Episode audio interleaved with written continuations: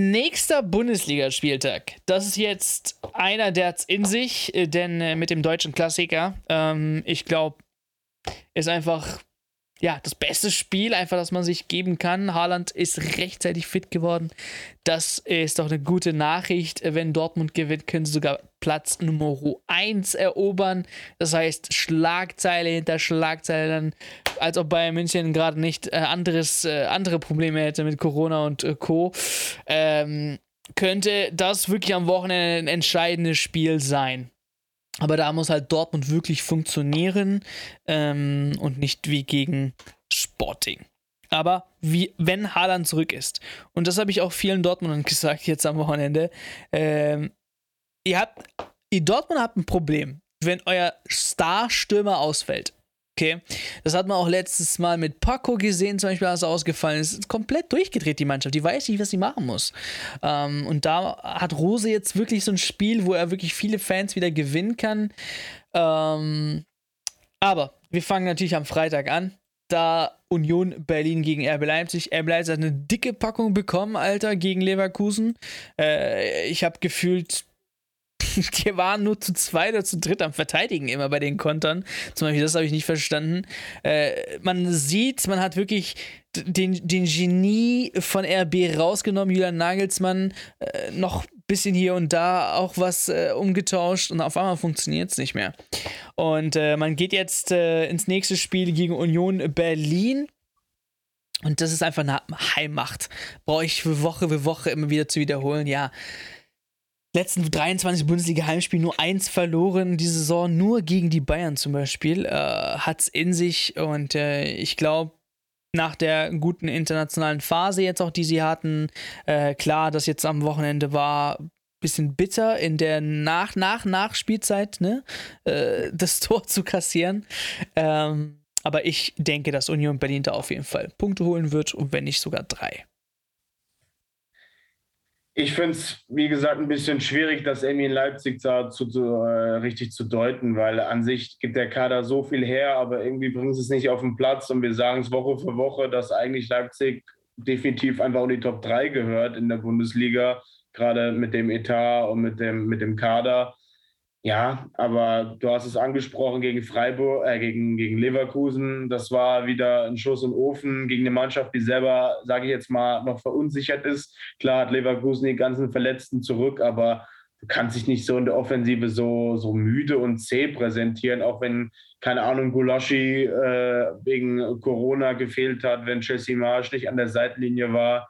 Ja, aber das ist halt wieder so, so Sachen da steckst du halt nicht drin. Dann hatten sie einfach mal einen schlechten Tag wieder. Ähm, und es häuft sich halt ein bisschen zu sehr bei Leipzig, finde ich, dieses Jahr. Und dann, ja, hat Leverkusen einfach die Nadelstiche perfekt gesetzt und haben halt diese, diese, äh, diese typischen Stichpässe oder wie heißen diese, dieses Palacios beim, beim 1-0, dieser sehr geile Lupferball auf Würz, das war Zucker. Und genau die Pässe hinter die Reihe einfach, nenne ich es mal so, die haben einfach super funktioniert bei Leverkusen und dass man das nicht lesen kann als Verteidiger nach dem dritten, vierten Mal, finde ich ein bisschen fragwürdig. Aber irgendwie sind da die Mechanismen noch nicht so ganz ja, Alter, du blickst auch links, rechts, dann ist da, sind da vier, fünf Spieler, die 90 Pace haben. Ja, Diaby ist halt einfach wieder, ist halt einfach wieder, hat halt wieder ein sehr gutes Jahr, äh, ja, sage ich schon, ein gutes Spiel gehabt, weil er halt einfach wieder dieses Tempo mitgebracht hat und irgendwie, ich weiß nicht, jeder Spieler weiß doch, dass er komplett mit seiner Geschwindigkeit da kommt und dass er jetzt eigentlich nicht der torgefährlichste ist, aber ich finde, ähnlich wie andere Spieler in der Bundesliga, er hat sich jetzt momentan auch äh, finde ich, die letzten Wochen sehr, sehr viel an seinem Abschluss gemacht oder dieses Jahr speziell. Ich finde, der wird immer torgefährlicher, aber wir sind jetzt gerade beim Thema Leipzig eigentlich. Ja, ja. Deswegen, ich finde, das ist jetzt wieder äh, ein Spiel. Ich glaube, beide Teams haben 18 Punkte. Es ist auf jeden Fall richtungsweisend, gerade jetzt, was, was RB vor der. Äh, Union hat 20.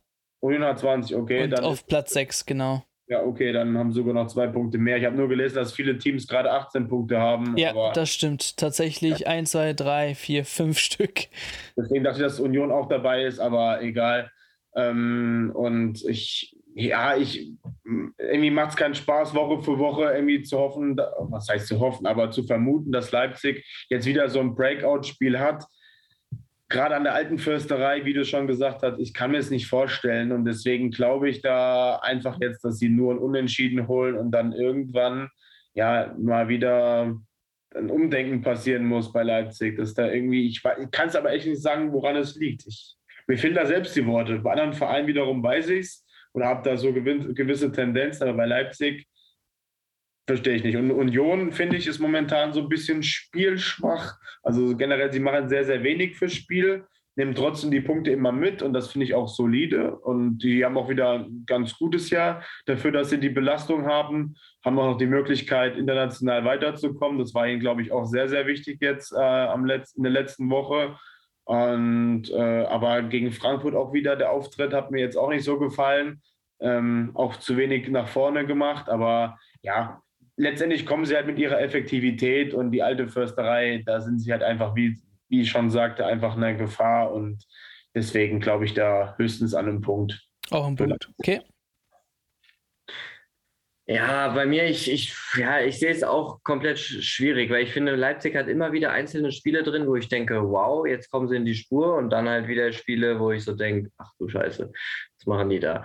Ähm, ich äh, frage mich vor allem auch so ein kleines bisschen, warum äh, zum Beispiel so wenig auch über den Trainer da gesprochen wird, weil ich finde, der Kader ist wirklich gut, der ist nicht viel schlechter als letzte Saison aber Jesse Marsch holt unfassbar wenig raus. Also ich war zum Beispiel vor der Saison der Überzeugung, dass das mit Jesse Marsch eigentlich gut passt, äh, weil er ja auch schon in dieser RB-Familie war. Muss aber sagen, ich bin bisher vollends enttäuscht äh, von, von RB Leipzig.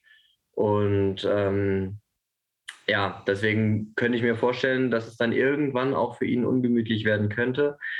Zum Spiel jetzt am Freitag ähm, denke ich, wird vielleicht viel auch vom Personal abhängen. Willi Orban als Captain kommt er zurück, eventuell. Gulaschi fällt, glaube ich, auch noch aus, weiß ich nicht.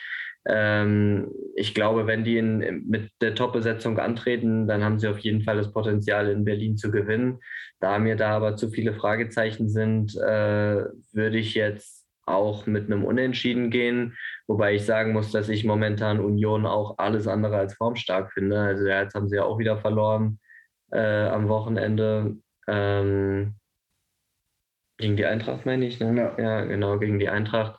Ähm, und waren, ich habe das Spiel jetzt nicht gesehen, aber so das, was ich gelesen habe, wohl auch die unterlegene Mannschaft. Also ich finde Union auch nicht so stark wie im letzten Jahr. Den kommt, glaube ich, auch ein bisschen die Dreifachbelastung ein bisschen, fällt denen ein bisschen auf die Füße, aber sie stehen trotzdem in der Tabelle noch gut da. Äh, sind heimstark und da Leipzig nicht mit voller Kapelle antre antreten kann, weil sie wohl noch einige Ausfälle haben und momentan auch wirklich einfach formschwach sind. Ich glaube, sie haben auch in der Liga die letzten beiden Spiele wieder verloren. Ähm, Gehe ich mit einem Unentschieden. Okay, ähm, das nächste Spiel wird wahrscheinlich ein bisschen einfacher bei Leverkusen gegen Kräuter Fürth. Ähm, für Leverkusener freue ich mich, dass das jetzt nicht so bergab ging. Ähm, eine kleine Serie sogar gestartet aus den letzten drei Bundesliga-Partien. Sieben der neun möglichen Punkte rausgeholt. Denn erinnert euch, äh, wir haben ja gesagt, gegen Bayern, wenn man da verliert, Tendenz war es ja immer so ja, steil abwärts für die Leverkusener. Aber man rettet sich raus. Freut mich, freut mich für den für den Trainer, freut mich für den Verein, freut mich für die Spieler. Ja, ich glaube, Kräuter Fürth muss jetzt wieder leider dran glauben. Ist einfach eine Mannschaft, die leider nicht in der ersten Liga gehört, auch wenn das ein bisschen hart ist. Ja, ich habe leider keine, keine gute Statistik, die ich euch jetzt hier retten kann. Von daher drei Punkte für Leverkusen für mich hier. Mache ich im Prinzip einfach nur einen Haken dran. Und ähm, ja, ich finde auch momentan, dass das äh, Leverkusen sich ein bisschen mehr findet, auch dass das Spiel da wieder so ein bisschen ihre Breakout-Spiele haben, wie jetzt ein Palacios, der mir extrem gut gefallen hat, ein Frimpong, der im Vergleich zu dem einen Spiel, wo er, glaube ich, eigentlich vom Platz hätte runtergehen müssen, war das, glaube ich, das war die Woche davor, gegen Bochum, genau. Und äh, ja, jetzt zum Beispiel da auch ein sehr, sehr gutes Spiel gehabt finde ich halt schon, dass man, ja, man merkt, sie wollen jetzt erstmal stabil, bei, äh, stabil jetzt erstmal stehen, dass die, dass die Kette sich findet. Und vorne ist es halt enorm wichtig, dass jetzt ein Patrick Schick wieder zurück ist und äh, Flo Würz jetzt voll, volle Belastung wieder äh, dabei ist. Und auch in der Euroleague, dass man da jetzt ganz souverän, nenne ich es jetzt mal, äh, auf jeden Fall Platz 1, glaube ich, schon sicher ausgemacht hat. Ich meine, ja. Und ja, das, das stärkt den Verein enorm. Und ich denke auch, das ist für die jetzt wichtig, dass man jetzt bis zur Winterpause weiterhin punktet, kontinuierlich. Und ja, im Vergleich dann halt zum letzten Jahr dann eine solide Rückrunde spielt und dann sich in den Platz äh, bis Platz 4 auf jeden Fall wieder in die Champions League dann setzt. Aber das bleibt erstmal ab, abzuwarten. Aber ähm, ich, ich denke, ja, es gibt viele Teams, die da mitschwimmen können und Leverkusen zählt da auch auf jeden Fall dazu. Nur halt diese Schwächephasen, ich weiß nicht, das ist irgendwie Standard bei Leverkusen, dass sie die mal haben und lässt sich auch, glaube ich, unter keinem Trainer irgendwie groß abstellen. Ja, wir hatten ja bei Leverkusen auch äh, zwischenzeitlich immer darüber gesprochen, ob wie in der letzten Saison halt das Bayern-Spiel so ein bisschen der Knackpunkt war. Und tatsächlich hatten sie auch nach dem Bayern-Spiel dann wirklich ihre Schwächephase, wo, die, wo sie wirklich viele Spiele nicht gewonnen haben. Ähm, was aber ich auch auf die ganzen Verletzten zurückschließen äh, würde. Schick war ja eine ganze Weile schon angeschlagen. Wirzer ist ja, war ausgefallen über einen längeren Zeitraum. Dann war Diaby mal gesperrt, da war ja im Prinzip die ganze Offensive lahmgelegt. Ähm, auch ähm, Andrich Roth. Andrich Roth, genau, in der, in der Innenverteidigung. Tabsoba hat lange gefehlt, hat dann auch erstmal wieder seinen Rhythmus jetzt finden müssen. Aber momentan findet sich die Mannschaft wieder echt gut, muss ich sagen. Äh, gefällt mir momentan eigentlich auch von, also oder zumindest größtenteils spielerisch gut, äh, haben sehr zielstrebige Konter gesetzt gegen Leipzig. Und ähm, ich sehe kein Szenario, in dem Kräuter Fürth am Wochenende Leverkusen ärgern kann, um ehrlich zu sein.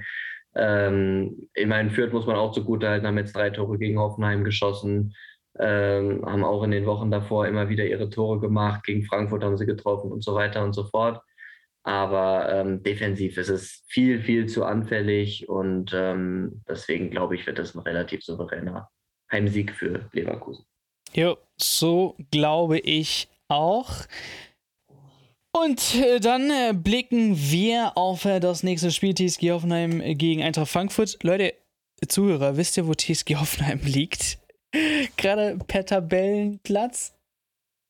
Fünf, Alter. Fünf. Die Jungs legen richtig los. Ähm, aber auch Eintracht Frankfurt gefällt mir in letzter Zeit gut, besser. Ähm, klar, diese Late, Late, Late Winners will man vielleicht nicht immer haben. Gut fürs Herz. äh, dann fällt man vielleicht nicht in Unmacht. Aber ja, TSG gewann die letzten vier Bundesliga-Heimspiele alle. Die letzten drei davon sogar zu null. Ähm, ist momentan sehr flexibel, sehr effizient.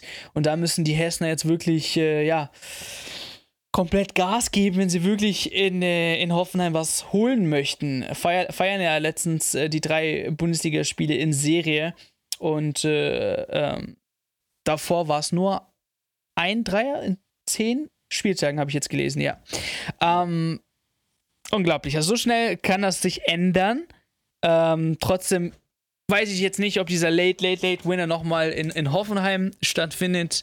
Äh, daher gehe ich hier mit den Hoffenheimern, die einfach momentan on fire sind. Die sich tatsächlich mit einem drei Punkte sogar, vielleicht, wenn Freiburg wieder patzt, in die Top 4 schießen können.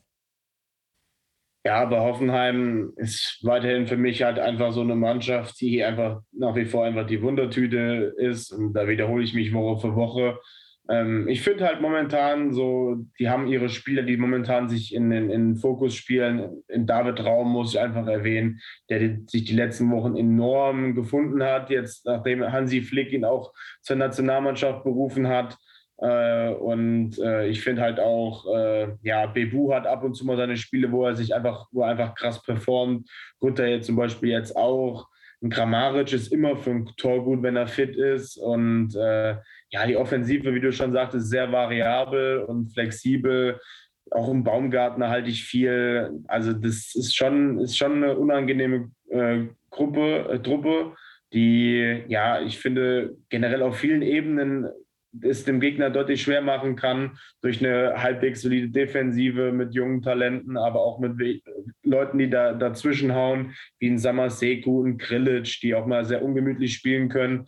Und da wird es die Frankfurter Eintracht echt schwer haben am Wochenende. Aber ich glaube trotzdem, Frankfurt hat so dieses gewisse Momentum, dass die äh, momentan auch Spiele für sich entscheiden, auch in der Europa League, dass sie späte, Tor, äh, späte Tore äh, provozieren. Und deshalb glaube ich, dass, dass man immerhin einen Punkt an den Hoffenheim holen wird und auch, auch hier wieder, sage ich jetzt mal, in der 80. dann oder so zum Ausgleich kommt. Das wäre wieder hier ein Traum äh, für, für, für einige Frankfurter. Ähm, ein Traum, Hoffenheim. Ja, äh, ja, klar, Traum ist nicht, aber wieder dieses Late und äh, wieder Punkten. Aber Hoffenheim momentan aktuell, ich weiß nicht, vielleicht doch schon ein kleiner Traum, wenn man sich äh, die, die Platzierung der beiden Mannschaften anschaut. Ich meine, so, so viel Unterschied ist es nicht. Zwei Punkte, klar.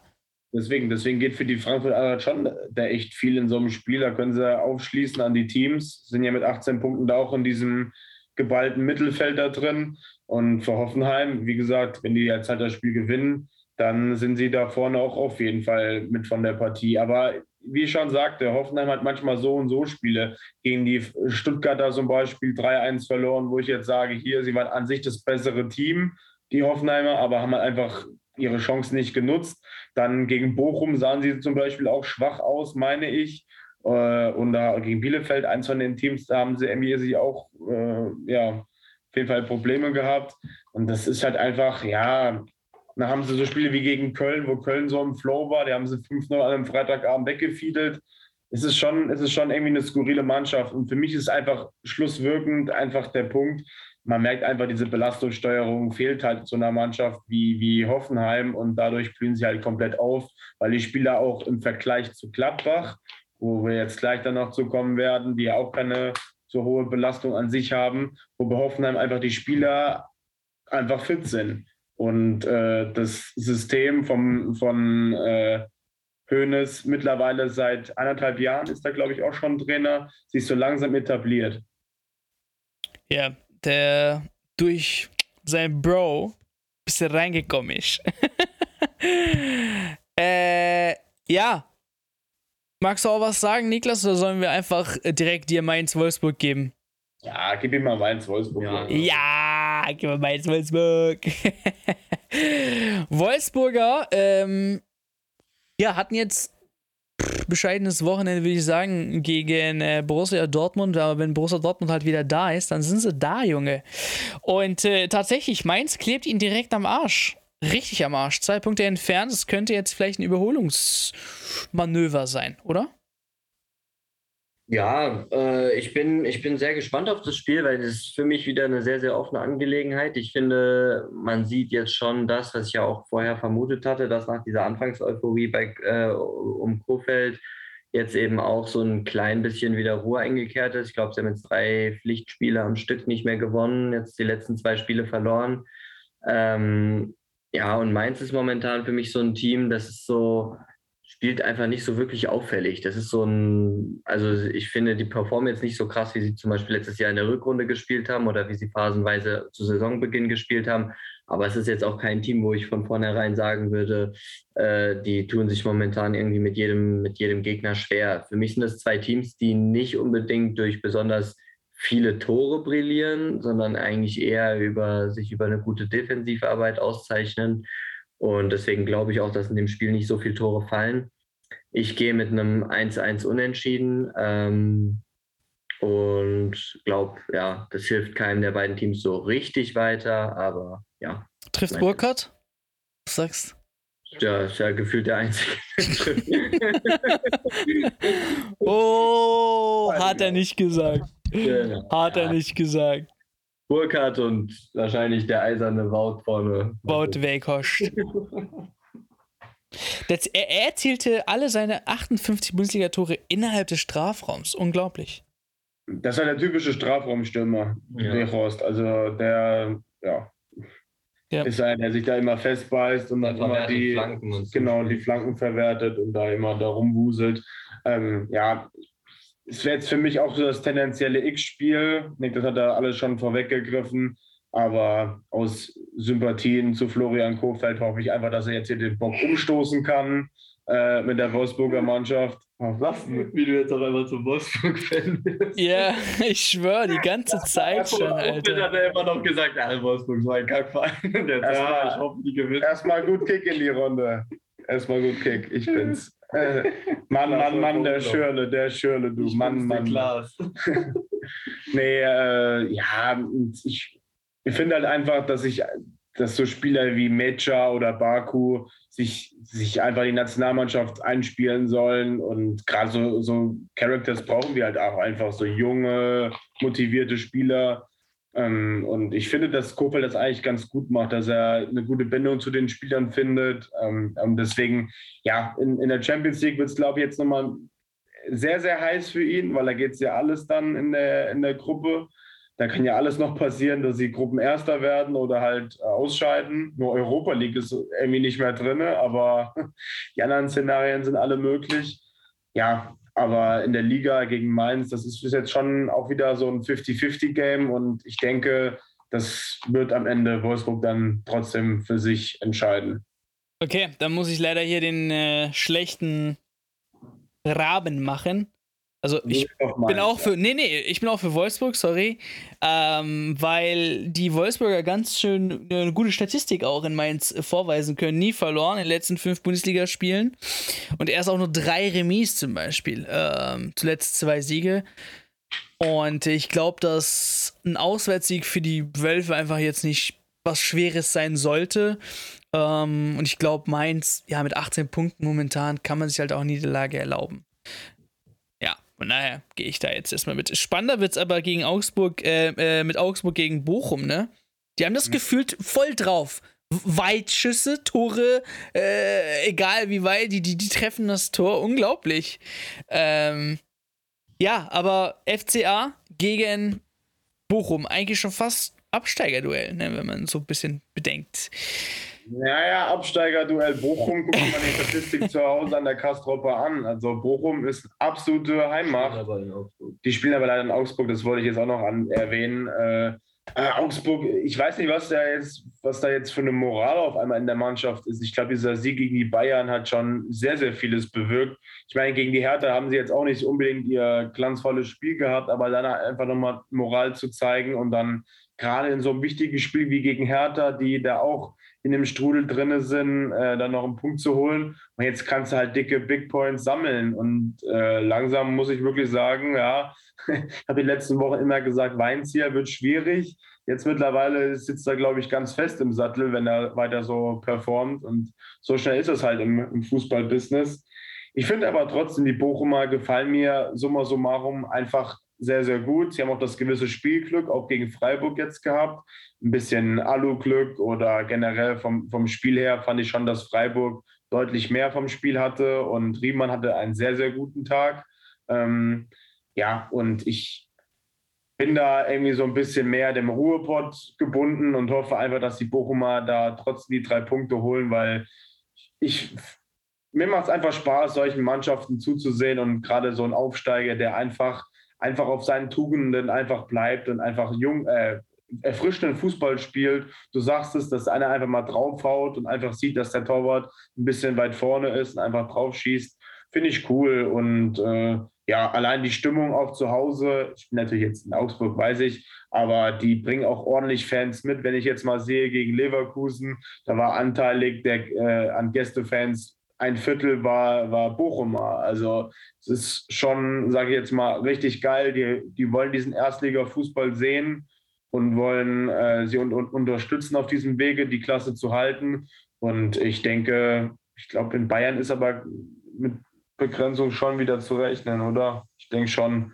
Aber ja, ich, ich glaube trotzdem, dass der Bochum mindestens einen Punkt holen wird, wenn nicht sogar einen Sieg. Und ich hoffe einfach aus Fansicht, dass das Bochum das macht.